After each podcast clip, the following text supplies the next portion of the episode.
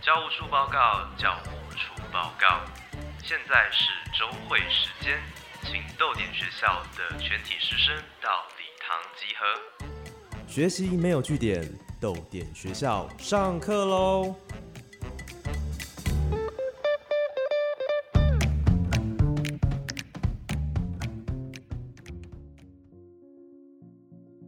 各位同学，大家好，我是历史科老师翁基安。这堂课让我们用历史的眼光来读书吧。透过一本又一本有趣的书籍，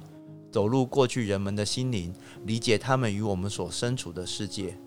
今天的课程呢，会和之前两次上课的内容不太一样，因为今天呢，我们不是要读哪一本特定的书，而是要来讨论三本小说里面的黄色这个概念，分别是夏洛特·吉尔曼的《黄壁纸》，罗伯特·钱伯斯的《黄衣国王》，法兰克·鲍姆的《绿野仙踪》。在正式进行今天的内容之前呢，可能要和大家先分享一下这一次上课最后的结论，也或者是说在开始之前大家心里面都会有的疑惑。因为我相信，当大家听到了对这门课的安排的时候，第一个念头一定是为什么要从这三本小说里面，从里面去找黄色这个概念来讨论呢？我想可能有必要先回答这样一个问题，才能够让大家更容易进入我们今天的课程所想要表达的内容。为什么要选择黄色？为什么要选择这三本小说？但老师要在这边强调的，今天这门课最重要的不是要给大家一个关于什么是小说里面黄色这样概念的一个，比如说研究或标准答案的东西。而是希望借由对于这三本小说里面黄色的运用的讨论，而希望让大家看到在阅读上面的一种可能性。这样的阅读方式当然是无可厚非，也是我们一般人所最习惯的阅读方式。然而，任何一本书，不管它是文学也好，非文学也好，是漫画也好，还是生活类的书籍也好。任何一本书的阅读，不管是从知性的角度出发，或是从感性的角度出发，每一本书的结束，都应该会为下一本阅读揭开序幕。假设我们把一本书籍的阅读当做一次旅程的话，每一本书，当你从这一个旅程的第一站走到了最后一站，只是。结束了一个段落，而在这样段落当中所吸收的各式各样的想法或者是情感，都会转换为下一次阅读的能量。而在这些书中，在这一段旅程当中所蕴含的各式各样的线索、暗示、隐喻。往往都可以帮你衔接到下一次美好的旅游的经历。每一次阅读的终站，都将会是下一本阅读的起点。重点反而是我们要怎么样把这个阅读的可能不断的延伸下去，不断的扩充下去。那这个当然有很多的方式，最简单的，也可以说是最基本的。那当然是用作者当做引线。当某一位作者在这一本书里面带你经历了一段美好的旅程，你大概可以相信，在他的其他的著作里面，或许我们也可以有类似美好的体验。又或者影响这位作者的其他的作家，或者是受这位作者所影响的后继的创作者。借由这些人和人之间的串联，我们可以把在不同书之间的这种关联性给串联起来。那当然还有另外一种串联的可能，可能是类型的。比如说，当我读了一本恐怖小说之后，我可能会从这个恐怖小说的内容也好，它所运用的制造恐怖感受的角度也好、方式也好，接着往外延伸。然后找到跟他运用类似技巧，或者是说在同一个类型领域里面创作的创作者的作品，而这种从人之间的连结或从类型之间的关联，进行书和书之间延伸的阅读，可以说是任何一个喜好阅读者的基本功。那我们今天所要谈的黄色这个概念，其实想要告诉大家的是，在阅读的连接，在每一本书和书之间的联系，可能有另外一个不同于人或类型这样直接而明显的关联。而是某一些概念、某一些隐喻、某一些暗示之间的巧合，而这些的巧合的线索，它可能就不会像刚刚所提到的，以作者为中心、以文章的类型为中心的那样的联系这么的明显，而是要依赖阅读者大量的阅读。大量的消化，在中间去寻找连接的可能，而这些连接不必然是这个作品本身，或是这位作家在创作的过程当中已经预设好的安排。更多的，它展现的是每一位读者在每一次的阅读的互动和经历之下。所产生的心灵的扩张，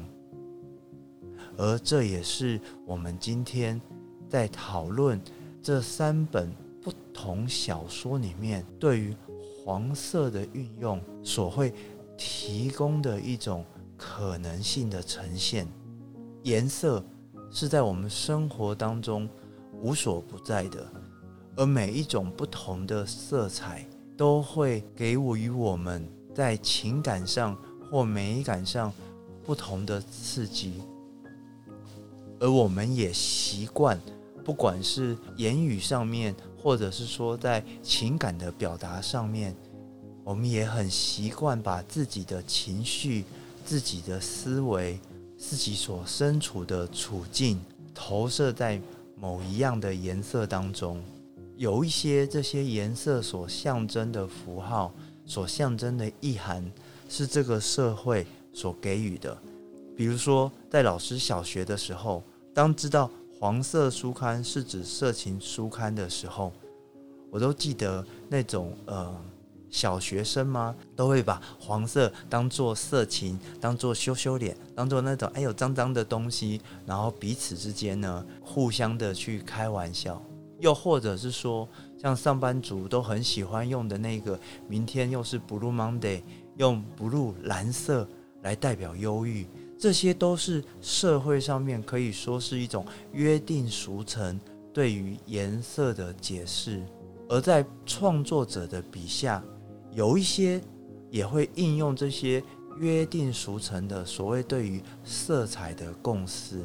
但是在许许多多的创作者笔下。更多的是借由他个人的经历、想象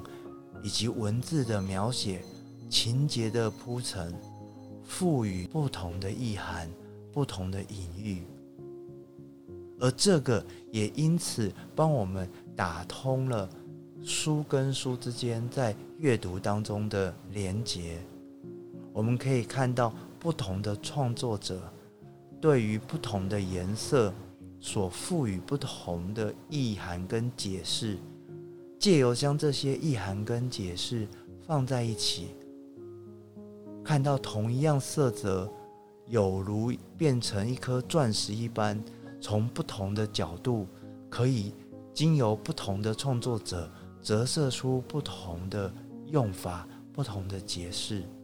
而这样多面向的折射，这样多面向的诠释。这么多不同优秀创作者对于相同颜色的处理，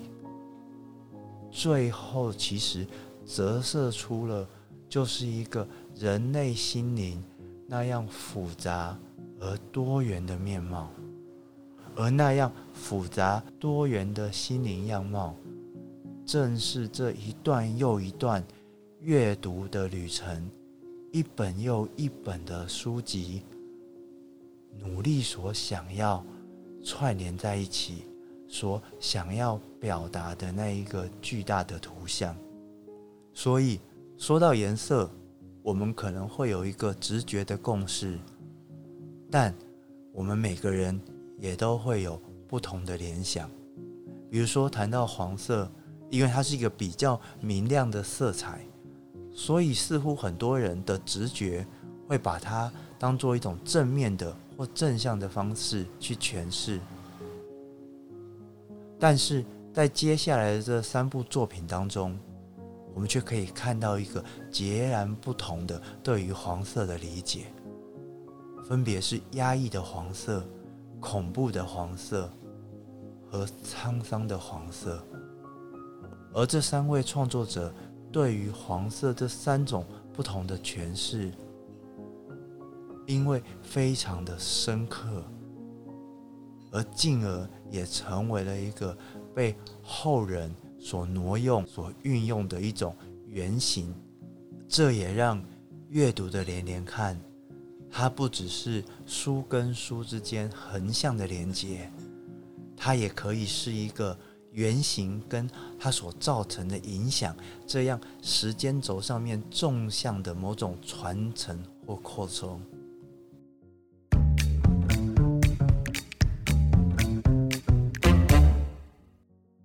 首先是黄壁纸这本夏洛特·吉尔曼写于一八九二年的小说，它是一个短篇小说，它篇幅不长。可是如果你真的去读这篇小说，它所带来的那个冲击力和震撼，其实是非常强大的。故事的主述者是一位疑似罹患产后忧郁症的女性，为了要排遣她的那个忧郁症的影响。她和她的丈夫到了乡间去休养，然后她的丈夫是一位医生，要求她要彻底的休息，才能够康复，才能够痊愈。这样的安排充满了好意，充满了善意，看起来没有什么不对，但在实际进行上，反而将这一位深陷忧郁的女主角，等同于关在那一个。乡间的豪宅的房间里，而那一个房间是一个贴着那种陈旧斑驳黄色壁纸的房间，在那一个贴满黄色壁纸的房间里面，被壁纸上面那些破旧的纹路所包围的房间里面，主诉的这位女主角，她不但没有得到她丈夫所期待的那一种。痊愈、复原，或者是说正常的生活，反而这一个黄色的壁纸成为了他种种压抑的某种具象的投射。他的忧郁，他所承受的压抑，投射在这壁纸之上，而又经由这壁纸，经由这封闭的房间，强化，再度。打到了这一位深受忧郁的女性身上，一来一往的过程，不断强化的抑郁，最终让这一切指向了疯狂。壁纸上面出现了各式各样奇异的幻象，而那些幻象，与其说是什么幻视，而不如说是女主角心里面那个被家庭。被社会所压抑的、渴望自由却又无法找到自由可能的灵魂，黄壁纸这个象征，这个压抑女主角的房间，这个没有办法让自己的才华和情绪能够找到出口的牢笼，一方面象征着女主角的心灵状态。而另外一方面，我们也可以从这样心灵状态的象征往外扩充，这整个社会，或者说社会对于女性的期待，或对于女性价值的给予，就像那一个贴满黄壁纸的大房间一样，束缚着行将二十世纪的女性的心灵。甚至我们可以说，黄壁纸所象征的那种对女性的压抑，对女性的扭曲，对女性的某种可以说是歧视性的打压，某种看似善意、看似为了你好，但却把人的自主性、把人的可能性给抹去的束缚。即使在二十一世纪的今天，那斑驳陈旧的黄色壁纸，依旧是一个有效的象征，依旧以不同的形式束缚着新生代的女性。而因为这篇《黄壁纸》这个小说，它实在太震撼人心，太具体的说出了女性在这个社会里面。所面对的那种压抑，以及那种压抑所产生的情绪，所以它其实有很多不同的延伸的一种创作。老师想和大家分享的是一九八九年的时候，一个非常有名的恐怖片的影集《阴阳魔界》。《阴阳魔界》可以说是欧美电视史上非常重要的一部恐怖片的影集。它是以一个一集一单元的形式所拍摄，每一集都只有一个小时的时间，但是那一个小时都是非常精心的安排。今天谈到恐怖片的影像创作，《阴阳魔界》的《Twilight Zone》这个影集，都还是一个非常重要的经典。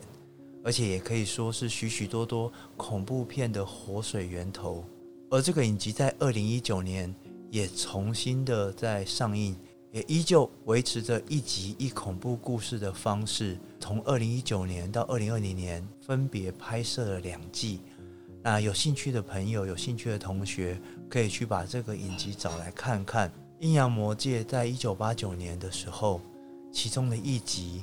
就改编了。黄壁纸，那这一集的节目呢，在 YouTube 上面其实可以找到。他将书中女主角所深陷的那个黄壁纸的场景，从乡间的大宅换到了精神病房，一位在精神病院受到治疗的女性，跟一位新到任的治疗师，不断的强调。他在那个精神病房房间的污渍上面所看到的一些不可思议的景象，而这位刚刚到任的治疗师，这位医师，对于这位女病患所看到的这些不可思议的现象，从无法理解到渐渐的产生了理解和同情，也渐渐的发现，也许这位看到幻觉的病患。他不见得真的是不正常，而是这些不正常现象的背后，可能反映着他所身处的社会所给他的压力，就像原著的小说一样。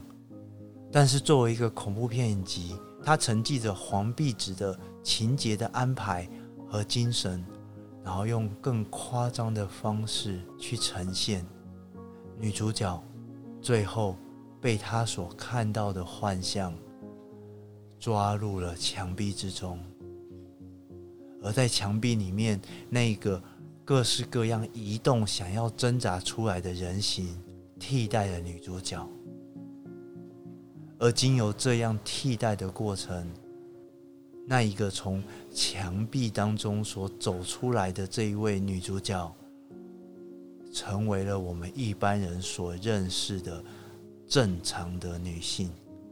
一位以家庭与小孩为重的女性，然后得到了出院，只留下不知为何前后可以差异这么大的医生，以及在那个医院的墙壁上那一个被替换的哀嚎的女性的，而这样可以直接的精神的传承。正说明了一八九二年的世界跟一九八九年的世界，或者二零二一年的世界，好像时间不断经过，就应该不断的进步，但女性依旧身处在同样一个黄壁纸的牢房里。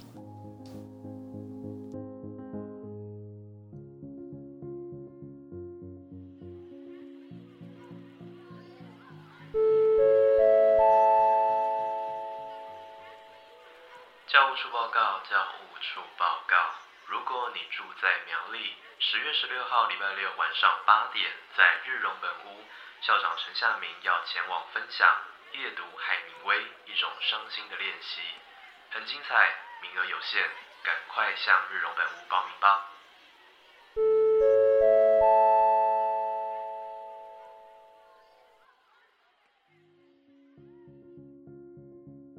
而第二个黄色，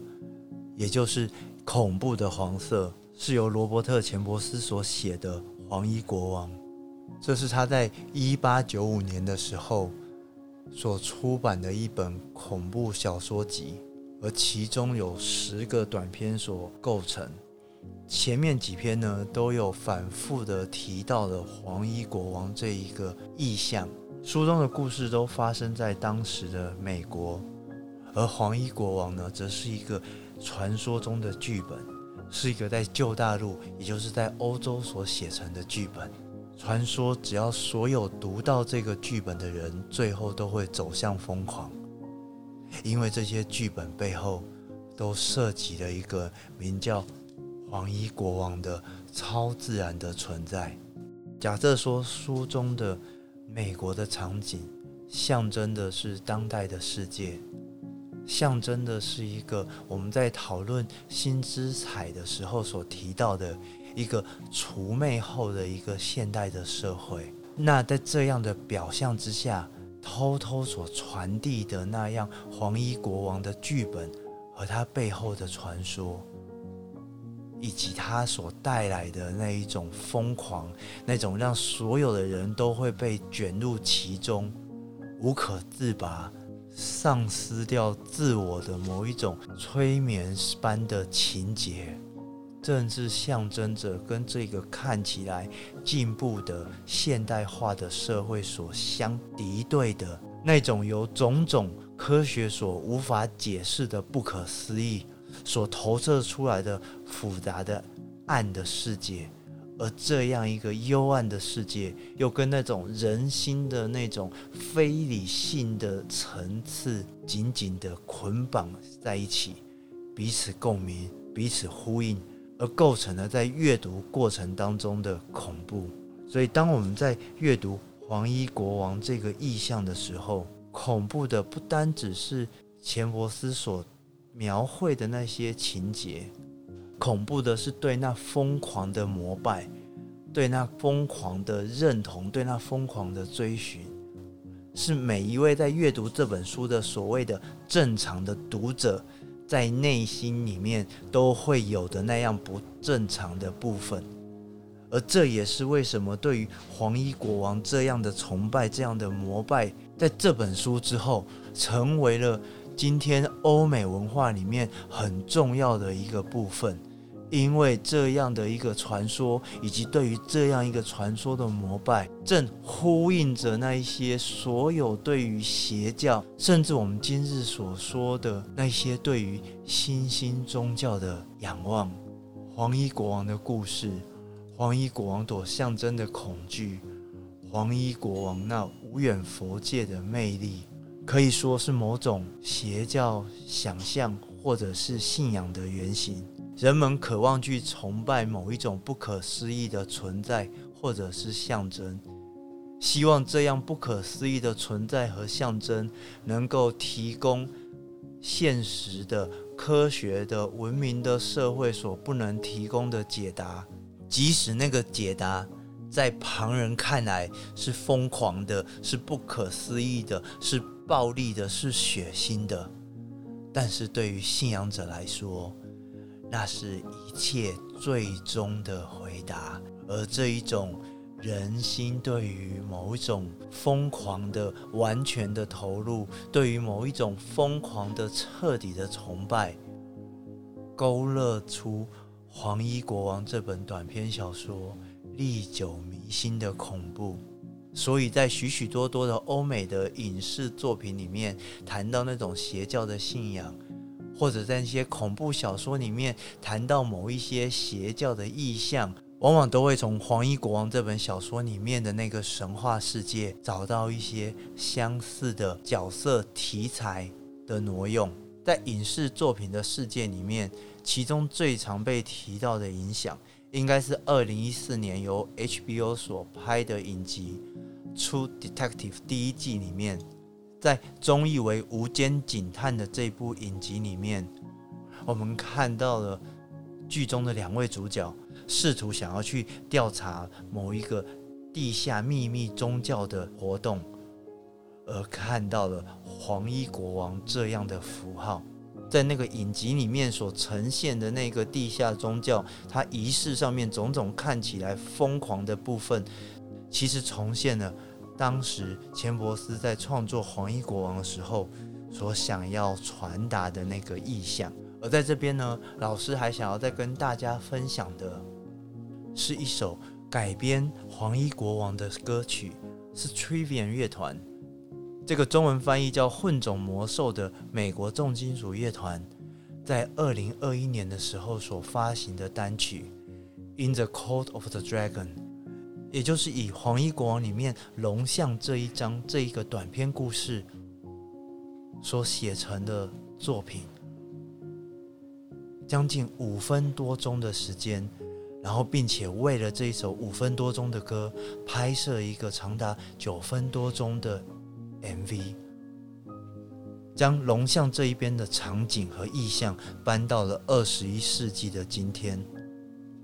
MV 当然很有画面感。那我相信，你只要看了这一个 MV 之后，你可以很快速的去进入那一个钱伯斯笔下黄衣国王那个世界历久弥新的魅力。但我觉得，单是歌曲的本身也很值得聆听啊。当然，呃，它是一个就是重金属音乐嘛，那就是一会比较暴力、比较冲击的、比较强烈的一种歌曲的形式。然而，那样可能说是充满某种高涨的愤怒能量的表达的音乐形式，配上了歌词里面对于黄衣国王大量的挪用和援引，放在二零二一年这一个疫情扩张之年，这样某一种近乎世界末日的那种绝望的时候来聆听。我认为这首歌，它展现了某一种末日的情景，也就是在末日的无助当中，人们的脆弱和人们对于某一种不可知力量的臣服，而这样的臣服是对现实的无力，是对现实的愤怒。而这样一个在末日年代重新去诠释黄衣国王，也将黄衣国王里面的那一种，同样是在世纪末那种对于科学、对于文明的反动的某一些精神上面的出发和核心，给充分展现出来。在这个意义上。透过在末日去聆听一首来自黄衣国王的歌曲，我们可以进一步的去看到黄衣国王那恐怖的黄色、那疯狂的黄色，它的构成、它的核心，以及它和你我心中那个绝望的共鸣。而相较于前面两本书，都是比较沉重的书籍。那第三本书《绿野仙踪》，我相信应该是同学们比较熟悉的一本读物，而相对来讲，它也轻松很多，因为在许许多多的认定里面，都会把《绿野仙踪》放在是一个所谓童书的类别。那《绿野仙踪》的故事，多数人应该都已经很熟悉了，因为龙卷风到了欧兹国都的陶乐斯，跟他的小狗托托遇到了稻草人、袭人。跟狮子然后希望能够让陶乐斯可以回家的一趟旅程。那过程当然还有好女巫、坏女巫，还有飞天猴子这些很多充满想象力的角色。而这一本书呢，呃，或者是说这一系列的书，因为我们所熟知的《绿野仙踪》，其实应该是这一系列的第一部。之后，它的作者包姆还有陆续以这一个世界观为原型，创作了许许多多后续的著作。这一系列的著作啊，其实都非常的好看。在老师小的时候，呃，水牛出版社曾经出版过部分的内容，然后那个时候啊，在呃各个中小学的图书馆里面。那套系列都是最抢手的书，我相信今天年纪比较大一点的朋友，应该都对这一套书非常的有印象。那也很可惜的，这一套书一直在台湾的出版市场没有重新的出版上市，所以我们永远都只能够理解《绿野仙踪》的开头，无法完整的看到后面那个充满想象力的世界。当然，不可否认，《绿野仙踪》啊，它本来。读起来就有一种很高度的童话的感觉，那它有很多童话在叙述上面的一些特色，但是这一本书，特别是第一册《绿野仙踪》的故事，能够历久弥新，能够不断的被不同世代的人所喜爱哦。最根本的原因，应该是《绿野仙踪》它这一个故事轴的设定。所能延伸出来的各式各样的解释，都可以有不同角度的解释，不同角度的诠释。而这些不同角度的解释和诠释，让这本书不只是一个童话，而且是可以适应于每一个不同年纪的人，他所身处的处境都会产生共鸣的一种童话的书写。当我们在联想到《绿野仙踪》里面的故事的时候，第一个直接联想到的，也是很多人会直接推演到的，就是冒牌者症候群这个概念。冒牌者症候群就是明明很厉害的人，会觉得自己是个冒牌者，然后觉得自己很弱，然后不断的自我质疑。那在这里面，不管是没有智慧的稻草人，没有心的袭人，或是没有勇气的狮子，在经历了前往欧兹探险的这段历程之后。不管是读者，或是稻草人、袭人和狮子自己，才发现智慧、心与勇气，其实早就存在在他们的身上，只是他们没有意识到而已。只是他们在自我怀疑之中，把这些东西给淹没了。除了冒牌者症候群，我在这边比较想谈的是一个呃更。整体的一个架构，那就是《绿野仙踪》。说穿了，它就是某一种天路历程式的书写，或者是说某种类似像公路电影那样的模式，也就是借由一段充满寓意的旅程。就我自己的解读来说，我认为《绿野仙踪》的这段旅程，它所要传达的，其实就是一则关于成长的隐喻。是一个童童年过渡到成年的那一个青春期过程的隐喻。全书一开始的那个龙卷风，就像青春期那突然抓住每个人的荷尔蒙的混乱，让你离开了童年，到了一个新的阶段。而在这个新的阶段里面，你会面临到各式各样的挑战。你会面临到各式各样的自我的质疑，你会怀疑自己有没有足够的智慧，你会怀疑自己有没有足够的同理心，你会怀疑自己有没有足够的勇气，或者反过来说，在从。青春期这样一个小大人的状态，到真正的大人世界的这样一个过程里面，你会接受来自各式各样正反的诱惑和挑战，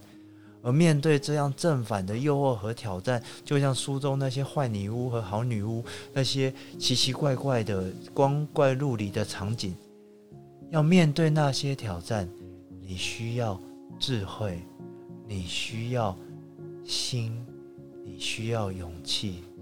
当然，如果只是这样一个单纯的模式，那《绿野仙踪》可能就没有那样永恒的魅力了。《绿野仙踪》最大的魅力其实是那个反高潮，也就是他们到了神奇翡翠城之后遇到了奥兹，然后才知道关于所谓奥兹的种种传说，其实都是一个骗局。而假设用我们刚刚的那一样的解释来看待的话，奥兹这翡翠城的终点，大概就是象征的所谓成人世界。也就是说，总是有人不断的要跟你说，应该要赶快长大，应该要成熟。但真的等你到了那成人的世界，真正的长大成为一个大人的时候，你才会猛然发现那一些。鼓励你成长、鼓励你成熟的言语或者是愿景，其实都是一个又一个善意的谎言或者是骗局。而这一则一则善意的谎言和骗局，哪怕你过了青春期这段最激烈成长变化的历程，人生仍然是一个接着一个不断的挑战。不断的疑惑所堆砌而来的样貌，大人每一天也在跟这些疑问、跟这些挑战在挣扎。成长只是一个阶段，变成大人，并不表示从此就过着幸福快乐的日子。然而，成长依旧是必要的。一旦我们如果不愿意成长，我们只想要像童年一般那样无忧无虑。我们也只不过是活在《绿野仙踪》里面那些白瓷城一样，只有真正的成长，只有经历迷惘、经历困惑，然后习惯迷惘和困惑，是我们生活的一部分。用我们的勇气，用我们的心，用我们的爱，用我们的智慧去应对这一些充满迷惘和困惑的日常。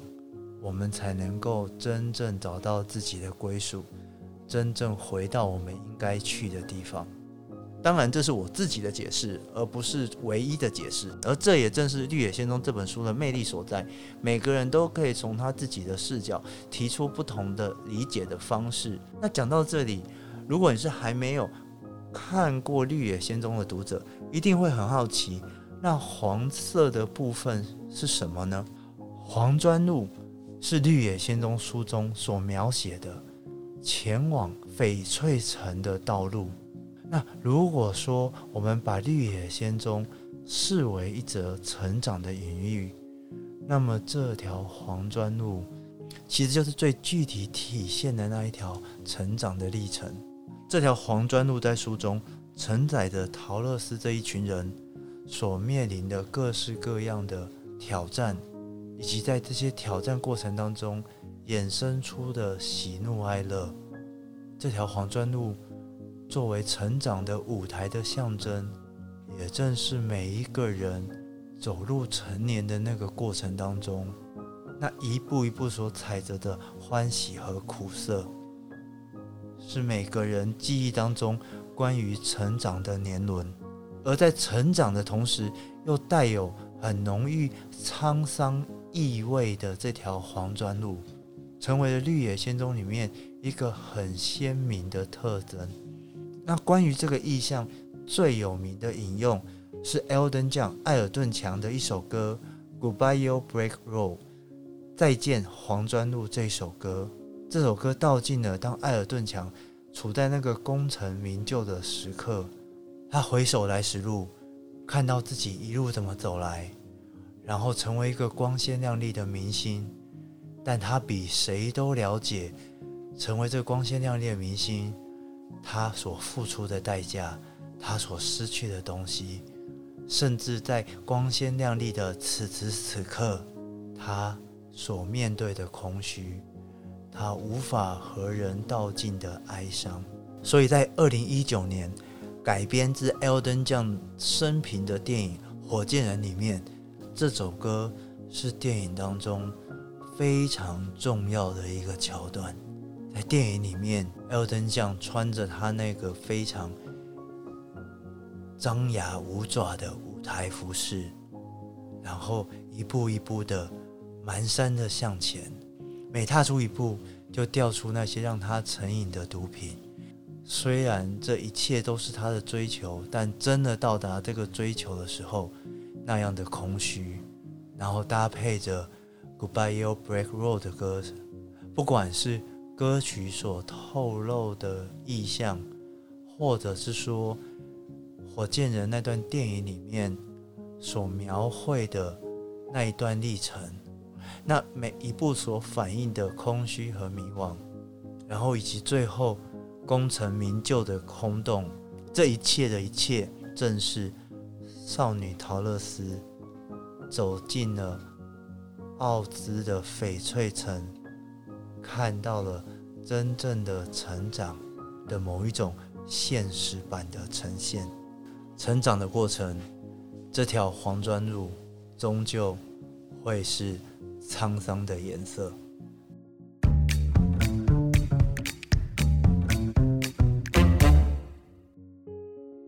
就像一开始说的，颜色就是人们某种心境的投射。那经由这些创作者有意的、深层的创造，刻意将明亮的黄色去对比出人间的那些不明亮的暗角，不管是压抑，不管是恐怖，不管是沧桑。而同样的，也借由黄色的这个意象，我们串起了这三本书。不管这三本书哪一本是你的起点。你都可以不断的衔接，而透过这不同的创作者在他们各自提供的旅程当中，对于黄色这个意象的诠释，其实也正是呈现着缤纷人世之间各式各样不同的色调、不同的样貌。阅读永远没有句号，读完了这本书。它都开启着下一本阅读的可能，而当你阅读了书越多，你就能够从当中找到许许多多能够串联在一起。那这些书就会提供了许许多多直接、间接相关的线索，而一旦你将这些线索一条一条、一条的紧紧的捆绑在一起，你就能够体验到。人类心灵无穷无尽的创作和想象能力，而这个正是阅读的好玩之处，也是阅读可贵的地方。你可以在你的阅读世界里面继续找寻更多关于黄色的想象，留意各式各样的线索，而这些线索最终都能够串出一个。更深刻、更广大的意义之网，等待着你去理解，等待着你去体会。好的，那以上呢就是关于这三本书里面的黄色的讨论。那么下课之前，我们一样呢要交代本周豆点学校的回家作业哦。那欢迎同学陪我一起思考。那么这个作业是希望同学们去思考、去想象黄色在此。时此刻，对现阶段的你来说，第一个联想是什么呢？